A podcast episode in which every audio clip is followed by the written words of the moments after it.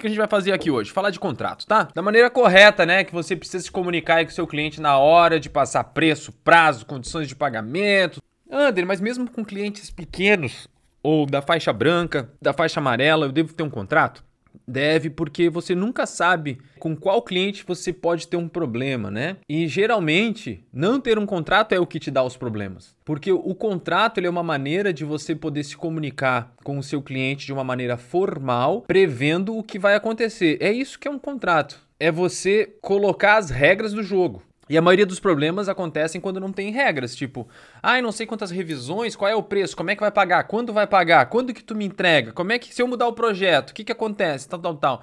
Então, o contrato ele vai servir justamente para você já colocar essas regrinhas, ó, se acontecer isso a gente faz assim, se acontecer aquilo a gente faz assado, se eu não te entregar vai acontecer isso, se você não me pagar vai acontecer aquilo, quem está contratando, quem contratado, qual o valor, como é que vai ser pago. É só para você deixar tudo muito claro como vai acontecer aquilo que vocês estão combinando.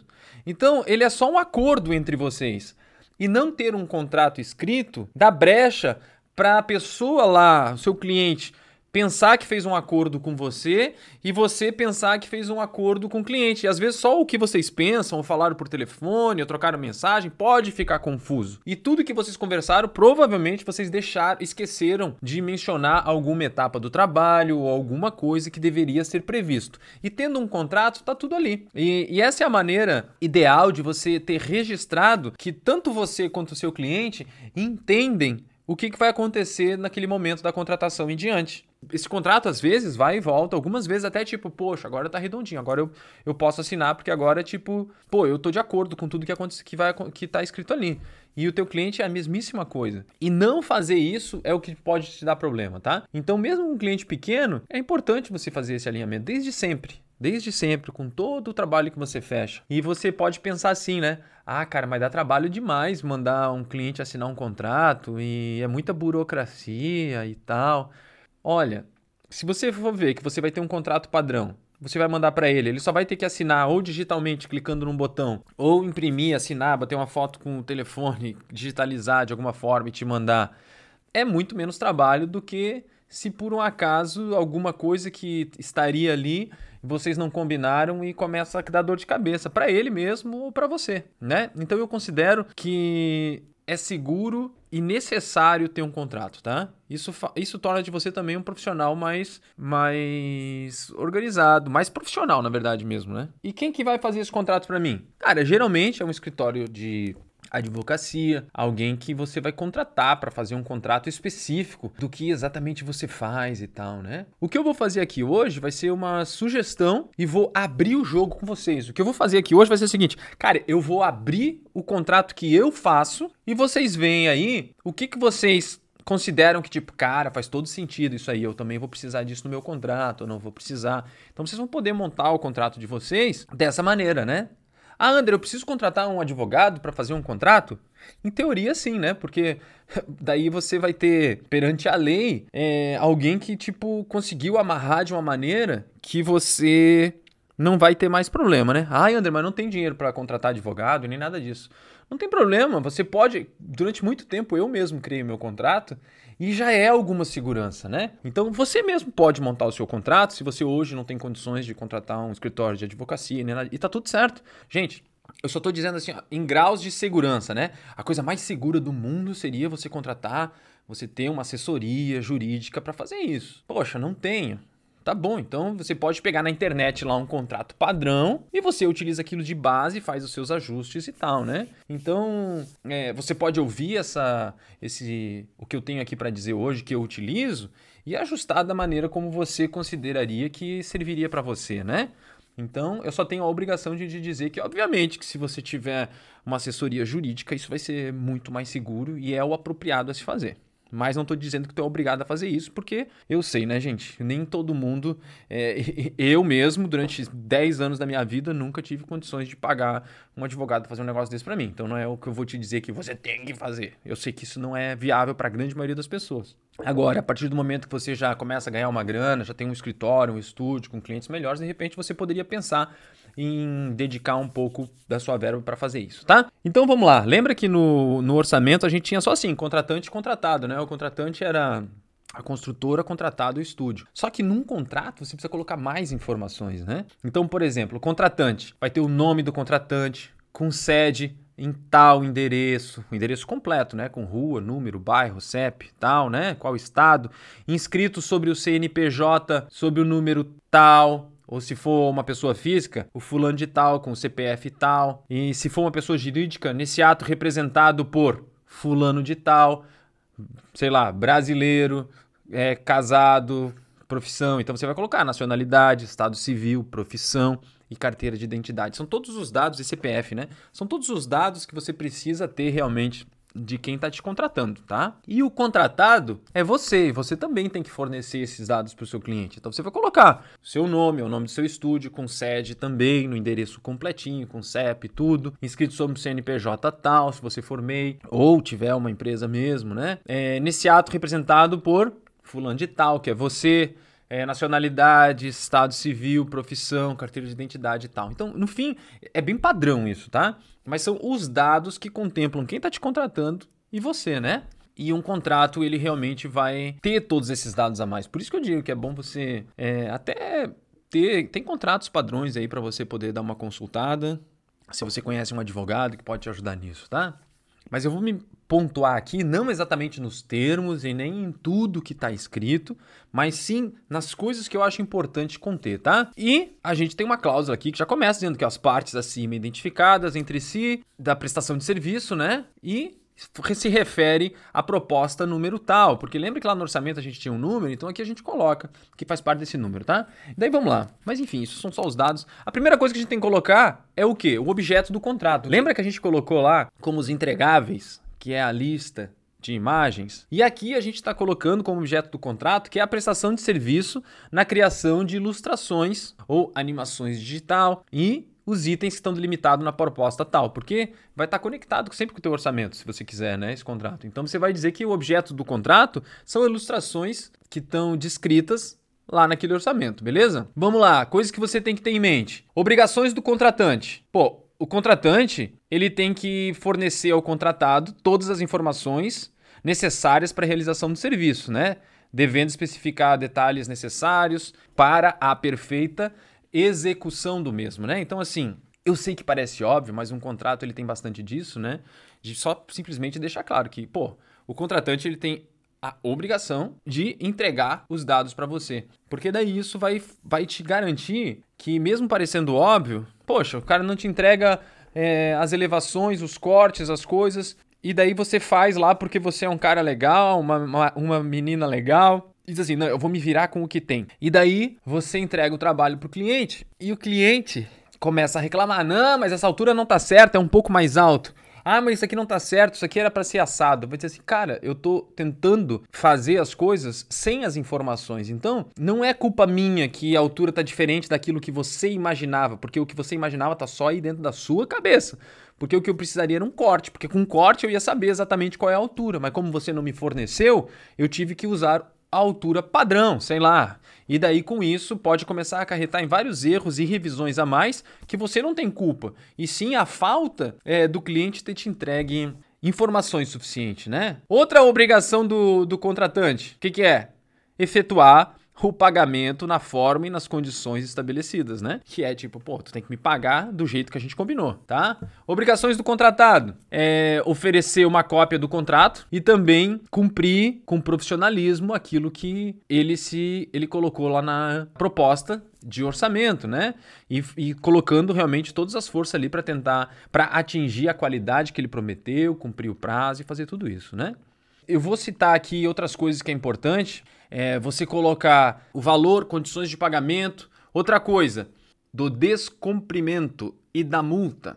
Isso é importante. Você tem que ter uma parte lá que você vai dizer que, em caso do contratante não te pagar, deverá incidir sobre o valor do presente instrumento multa pecuniária de 2%, por exemplo, ou de 5%, ou de 1% de juros, tá? E, e, e juros de 1% ao mês, de 2%, de quanto você colocar. É, é muito importante você ter isso no seu contrato. Tipo assim, cara, se tu não me pagar, Tudo bem, mas tu vai pagar uma multa, tipo assim, ó, de 2% ou de 5% e mais tanto de juros por mês. No fim, é isso que você precisa ter aí no seu contrato para que você saiba que, tipo assim, ó, pô, o cara não pagou e você fica cobrando durante três meses dele. Cara, porra, tu quer pagar três meses depois? Tu vai ter aqui uma multa e um juros, assim como é com qualquer coisa na vida, qualquer boleto, qualquer coisa que você deixe de pagar, faz uma prestação no carro aí que você vai pagar X por mês e você não paga no dia. O que, que acontece quando você vai pagar no dia depois? Vai ter uma multa e mais os juros referente àquele dia, né? Se você pagar um mês depois, você vai pagar a multa e mais um mês de juros. Não é assim que funciona? Então, com o seu trabalho, você também tem que colocar isso. Para você não, não ser, como é que eu posso dizer? Mas você não tem que pagar o mico por causa disso, né? Tipo, o cara tá deixando de pagar, você tem que ser ressarcido por aquele tempo que você deixou de receber e, e tal, né? É, e é importante você colocar isso no boleto. Por isso que eu falo do boleto, tá? Porque no boleto, quando você emite o boleto, você já coloca lá, ó. Se não for pago, daí você vai colocar exatamente o que está nesse contrato. No contrato está dizendo que se o cliente não pagar no dia, ele paga uma multa de 2% e vai pagar uns juros de 1% ao mês. Lá na hora de emitir o boleto, você já vai colocar, ó, se o cliente não pagar no dia o boleto, cobra uma multa de tanto e um juros de tanto. Você não precisa cobrar isso. Quando ele for pagar esse boleto 10 dias depois, 15 dias depois, nesse boleto o banco já vai cobrar dele essa multa e esses juros. Então já vai entrar na sua conta com multa e juros, tá? Então isso aí tem que ser compatível exatamente com o que você colocar no contrato. O que você colocar no contrato é o que você vai colocar no boleto para as duas coisas estarem amarradas, né? Outra coisa, pô, mas o cliente começou comigo e cancelou do nada. Posso fazer uma rescisão do contrato? Olha, o contratante, se ele reincindir é, antes de, da conclusão do trabalho, ele terá uma multa de 30% sobre o valor do contratado. Então você pode colocar quantos por cento for, mas você pode prever uma multa. Tipo assim, cara, se você cancelar, assinar o contrato comigo, começar e eu começar a trabalhar aqui, e tipo, antes de, de eu te entregar qualquer coisa, você cancelar esse, esse contrato, eu vou te cobrar uma multa de 30% do valor. Então, lá, digamos que seja 10 mil o contrato e você começou essa semana e o cara cancelou amanhã. Poxa, você já tinha modelado uma parte, tinha feito tal coisa, tal coisa. Então você está prevendo ali só que, tipo, cara, 3 mil tu vai me pagar aqui como multa, entendeu?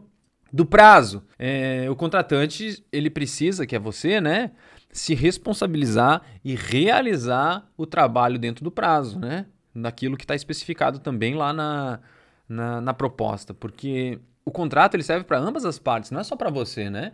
É para garantir também que ele vai receber o trabalho dentro do prazo que você disse que entregaria. Por isso que é importante lá no orçamento que lá você vai se comprometer com três tipos de prazo, não com o prazo total. Você vai se comprometer a partir do momento que tem todas as informações, você vai se comprometer com o primeiro tiro, que é a primeira entrega, você vai ter uma lacuna ali de tempo de quando o cliente vai te mandar isso de volta, você não tem controle sobre isso, você não vai se comprometer.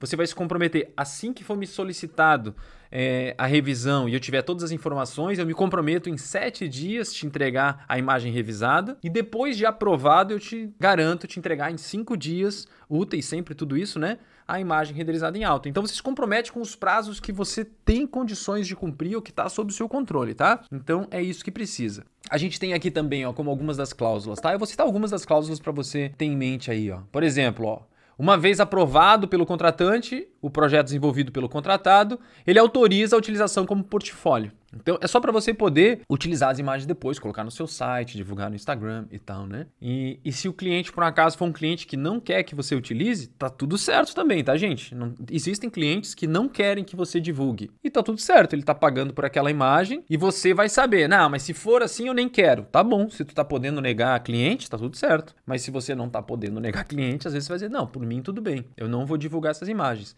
Então ali no contrato vai estar tá escrito que, que o contratado não vai poder divulgar as imagens em seu portfólio, tá? Às vezes é uma cláusula que o cliente exige e você tem que saber, mas isso tem que estar no contrato para ficar acordado entre vocês, tá? É, vamos lá. O prazo de entrega só começa a partir do pagamento de entrada e do recebimento de todas as informações, né? Outra coisa, que o serviço vai ser realizado em observância ao projeto enviado até o momento, né? Porque se depois, se outro projeto for enviado ou uma alteração muito grande, um adicional de orçamento vai ter que ser enviado. Então isso vai, vai ficar ali também. Uma coisa que eu gosto de colocar é o seguinte, ó, e é importante que você coloque também. Antes de você propriamente entregar a imagem para o cliente, antes da entrega do primeiro tiro, toda ilustração passa pelos seguintes processos internos: briefing, captação dos arquivos e referências, limpeza de um projeto do AutoCAD, modelagem da arquitetura em móveis de marcenaria,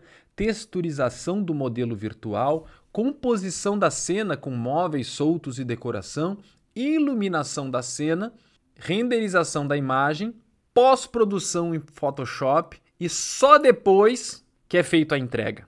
Então, olha lá, a gente colocou isso tudo por quê? Você já vai entender. Eu quis aqui nesse contrato deixar muito claro que antes de eu te entregar, eu faço nove coisas. E a décima coisa é te entregar. Ele tem que entender que antes de eu ter te entregue, eu fiz uma porrada de coisa.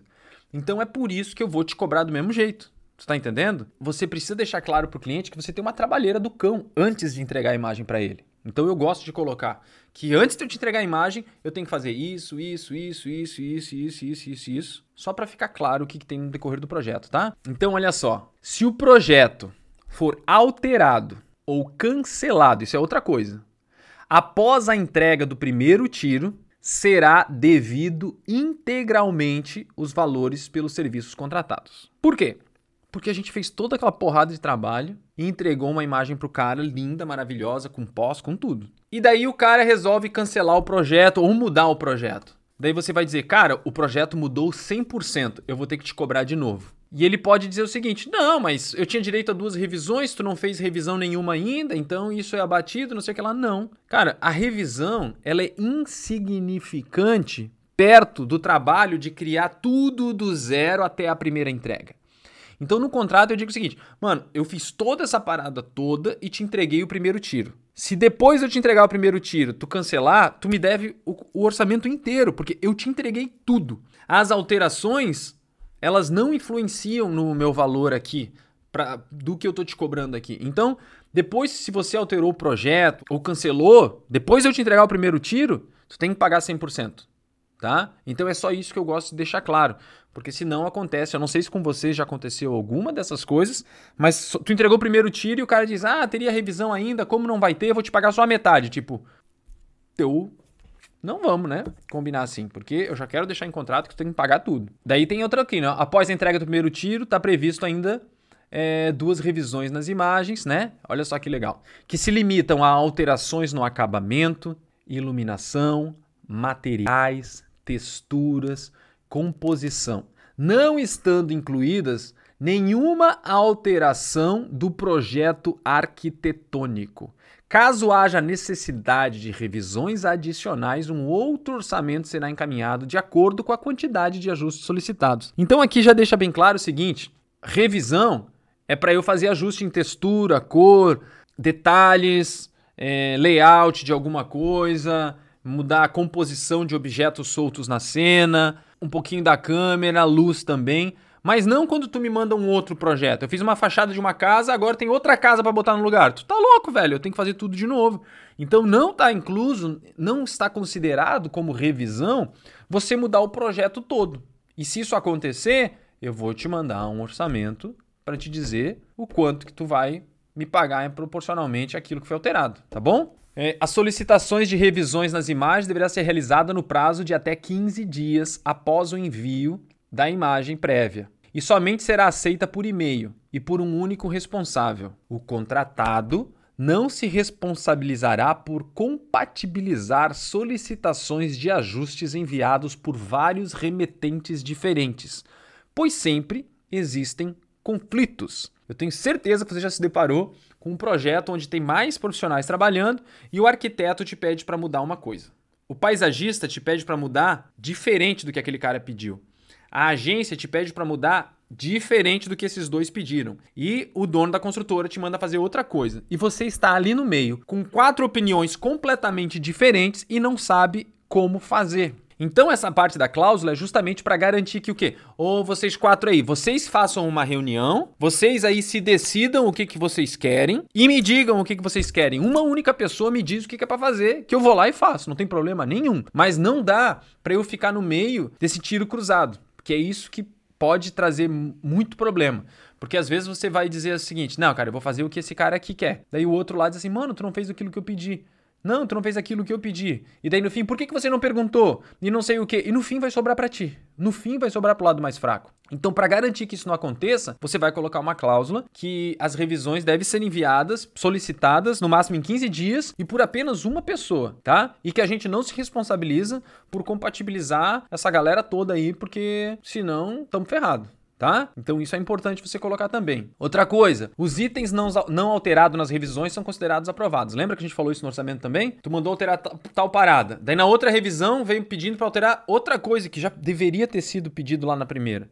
Ou senão o cliente fica todo dia me mandando uma alteraçãozinha porque vai somando, somando, somando, tá? Então, o que não foi pedido solicitação de alteração está considerado como aprovado. É, após a revisão da imagem, o contratado não se responsabiliza pelas informações contidas na imagem. Então é só para garantir que o teu cliente tem a responsabilidade de ver se naquela imagem lá tá tudo certo, né? Tipo, senão vai acontecer aquilo que a gente falou. Vai uma esteira a mais e depois o cara vai querer te cobrar essa esteira. Ele tem a obrigação de conferir a parada para ver se tipo tá tudo certo, tá?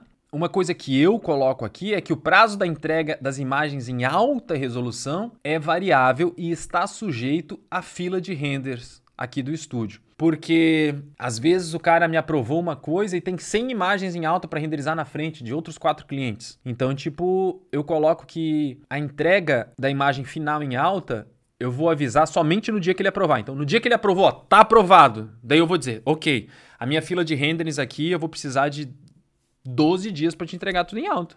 Vou precisar de 4 dias, vou precisar de um dia. Depende da minha fila de render que tenho aqui. Então eu já coloco isso no contrato, que é variável. Ele pode ter muita sorte ou pode ter muito azar. Quanto antes ele aprovar, mais chance de ter menos fila. Então, tipo, isso faz com que ele também se agilize um pouco, né? Outra coisa, que eu vou utilizar blocos em 3D da minha biblioteca. E se ele quiser alguma coisa específica, um sofá específico, uma luminária específica, tal, tal, tal, eu vou mandar um orçamento para cobrar essa modelagem ou a compra desse bloco, tá? Então assim você não fica refém também de o cara mandar um ambiente com 20 blocos que ele inventou que tem que ter e você vai ficar mais tempo modelando esses blocos ou vai gastar mais dinheiro comprando esses blocos do que você cobrou pela imagem. Então, você vai dizer que tipo, você vai usar a sua biblioteca e vai buscar o mais próximo possível daquilo que ele precisa. E caso ele precise de alguma coisa específica, tá tudo certo. Só que você vai mandar um orçamento para ele, dizendo, cara, eu vou te cobrar isso aqui, ó. Nem que seja, ó, é 50 reais que eu vou ter que te cobrar por essa cadeira, mais, mais 200 dessa planta e mais não sei o que lá disso. E o cara vai dizer, não, beleza, eu, eu quero mesmo esses blocos. Então tá bom. Então você vai lá e compra e você coloca na cena dele. Mas é só para garantir que você não tenha que pagar por isso, tá? É obrigatória a aplicação da logo é, ou texto, ilustrações em 3D por tal estúdio, né? Em fonte Arial, tamanho 8. É só para você garantir que no folder ou qualquer material que tenha, está escrito lá, imagens em 3D ou ilustrações em 3D por fulano ou por tal estúdio, tá? Ao assinar essa proposta, o contratante aceita a responsabilidade legal de cumprir o item acima de acordo com o texto da Lei 9610 referente a direitos autorais. O documento em questão se trata das ilustrações 3D entregues em formato JPG, o arquivo matriz, com modelagem, configurações de iluminação e arquivos de pós-produção, é de propriedade da contratada e não serão entregues à contratante. Né? Então aqui é para garantir que, tipo, mano, eu não vou te entregar o 3D Studio Max, não vou te entregar minha biblioteca, não vou te entregar meus blocos, não vou te entregar meu Photoshop. Isso aqui é meu. O que você está comprando são as imagens finais em JPEG, tá? Após a entrega das ilustrações, a contratada se reserva o direito de utilizar o material como portfólio, né? Tanto impresso como em veiculação em sites e redes sociais, tá? Olha só, todas as imagens serão entregues primeiramente na resolução de 2.000 pixels em 150 dpi para análises e solicitações das revisões. E a entrega final será na resolução de 5.000 pixels em 300 dpi. Todas as entregas serão somente no formato digital por e-mail. Vamos lá, a gente recebe o projeto arquitetônico, as informações sobre decorações, dimensões, revestimentos, referências, além de um briefing por telefone com o responsável para capturar outras informações sobre o projeto.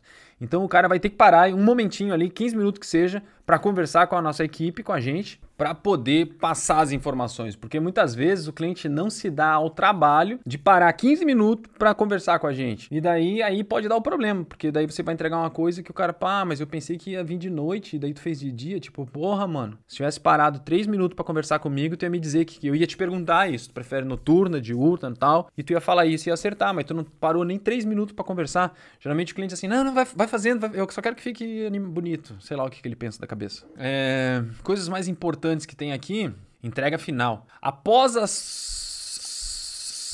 a entrega final, se tiver solicitação de alterações, a gente vai enviar um orçamento. Que às vezes acontece, entrega tudo final e o cara, ah, eu só queria mais esse ajustezinho aqui. Porra, mano. Então tu vai mandar um orçamento pro cara, né? É, é isso. Daí tem do foro, né?